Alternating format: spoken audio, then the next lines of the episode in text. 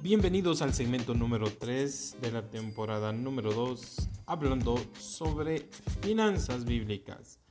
La última vez, durante el podcast anterior, estuvimos hablando sobre la perspectiva bíblica acerca de la deuda. Así que quisiera empezar por ahí, haciendo una, un pequeño resumen, una síntesis de lo que ya se habló. Ah, asumimos entonces eh, a partir de lo que ya se dijo antes, que la perspectiva bíblica de la deuda es la siguiente. Si la deuda o la deuda en sí misma no es pecado, muchas veces los motivos para adquirirla pueden ser pecaminosos y en varias ocasiones no es la alternativa más sabia para, para adquirir alguna, algún bien o cubrir alguna necesidad. Así que hoy quisiera hablar sobre tres puntos esenciales del por qué la Biblia percibe o tiene esta perspectiva acerca de las deudas. Bueno, lo primero que podemos entender en la palabra de Dios y a la luz de la Biblia es que las deudas con frecuencia van a costear o financiar pecados. ¿A qué me refiero con eso? Hmm, me refiero a lo siguiente. Eh, nosotros, los que estamos en este mundo, en este contexto, en esta época, vivimos una generación muy materialista, muy materialista, llena de avaricia, llena de envidias. Ah, hay un fuerte deseo por, por ostentar, hay un fuerte deseo por, por lucir, ¿no? Parece ser que mucha gente tiene la idea de una pasarela eh, por todas las calles, por todas las avenidas, por toda su familia, y entonces hay un deseo de veras muy fuerte de ostentar, de, demostrar. Entonces, cuando una persona empieza a endeudarse para comprar algo con el fin de asombrar a los demás o con el fin solamente de querer tener más, aunque está consciente que no lo necesita, lo hace porque piensa que, eso le va a dar paz, le va a dar, qué sé yo, plenitud, le va a dar alegría, le va a dar gozo. Entonces, si lo hace con ese fin, ¿Usted puede identificar algún pecado en esa intención? ¿No cree usted que la persona está creyendo que su, su ah, plenitud, su, totalidad, su identidad eh, está en los bienes? Entonces, muchas veces y con frecuencia, esta es la insensatez de la deuda. Es decir, la falta de sabiduría, la falta de inteligencia, la falta de discernimiento que supone eh, a la hora de, endeudarse, eh, nos empujan fuertemente a pecar.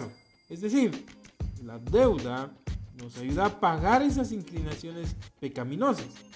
Es por ello que el principio de la palabra de Dios nos lleva a concluir que aunque la deuda en sí misma no es pecado, sí puede hacer que sea más fácil pagar algunos de estos pecados. Recuerde usted el Salmo 37, 21. El impío pide prestado. ¿Quién es el impío? Pues la palabra impío allí en el Salmo es una persona eh, que está en pecado, es una persona pecadora. La pecadora, la persona que costea, que, que subvenciona sus pecados, pide prestado y, y, no lo paga, no lo logra pagar. Pero el justo es compasivo y al contrario es el que, el que puede dar. Muy bien, en segundo lugar, esto es algo que usted y yo debemos de analizar y quiero invitarle a analizar el día de hoy. A veces eh, o con frecuencia la deuda no es la alternativa más sabia. ¿Por qué?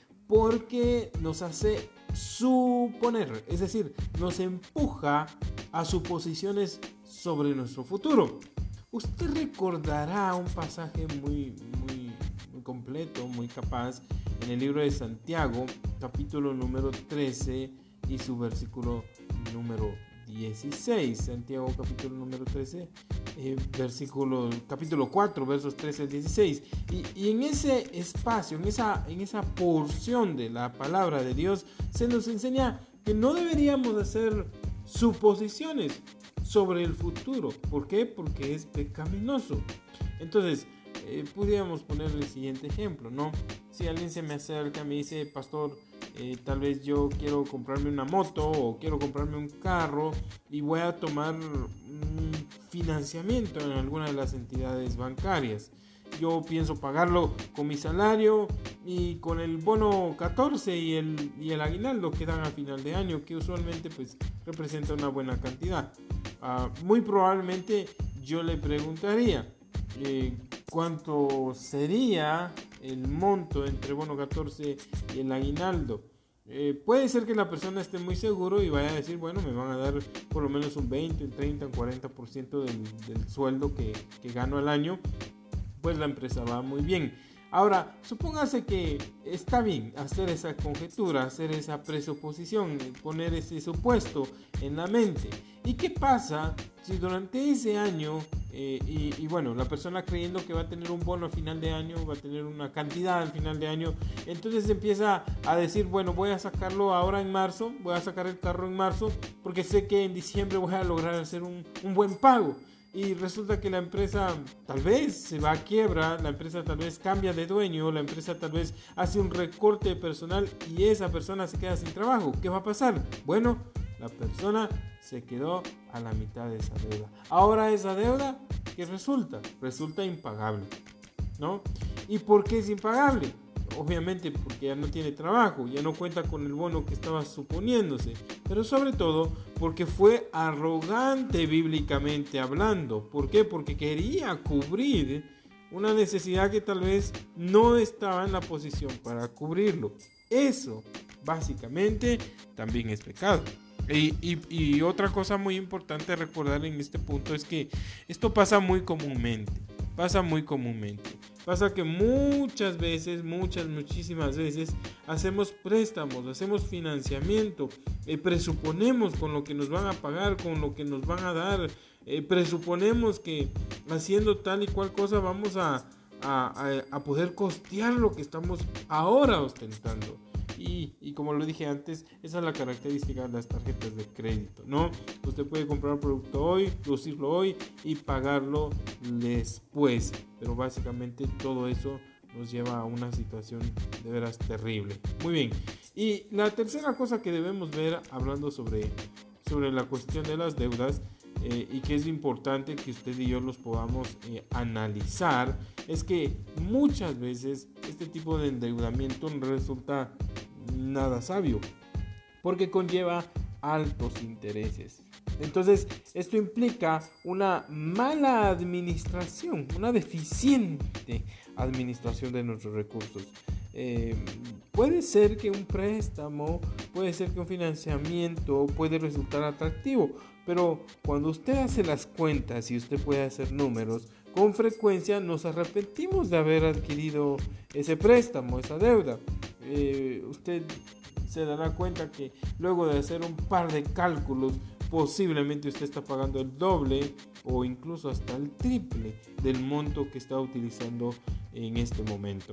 Entonces, las deudas eh, o los financiamientos son como esa lámpara, esas lámparas de luz violeta que se usa para atrapar, atrapar insectos. No sé si usted se ha dado cuenta en algunos lugares en algunos espacios tienen esa lamparita, la colocan, la encienden y esa luz violeta atrae a los insectos. Y cuando ellas son atraídas hacia esa luz eh, y porque se van acercando paulatinamente, son consumidas por el calor que hay dentro de estos aparatos. Entonces, si usted y yo no somos un poco más sabios, esto es lo que nos podría pasar con las deudas. Nos van a hacer un daño financiero tan terrible un daño financiero tan profundo que no vamos a poder levantarnos y que no vamos a lograr eh, salir adelante. Así que le invito a pensar en esta perspectiva acerca de la deuda. El día de mañana continuaremos hablando un poco más de esto. Que el Señor le bendiga. Feliz día.